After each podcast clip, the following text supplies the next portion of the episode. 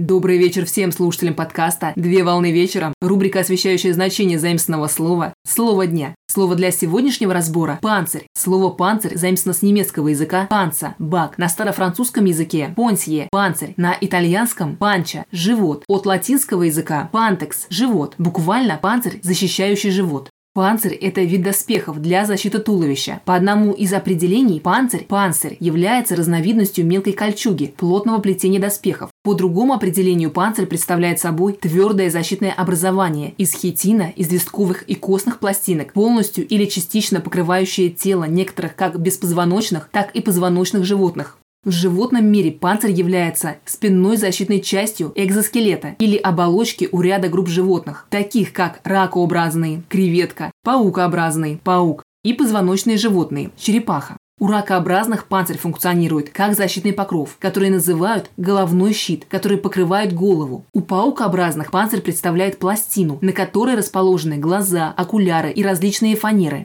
А у черепах панцирь представляет собой спинную часть структуры панциря, на сегодня все.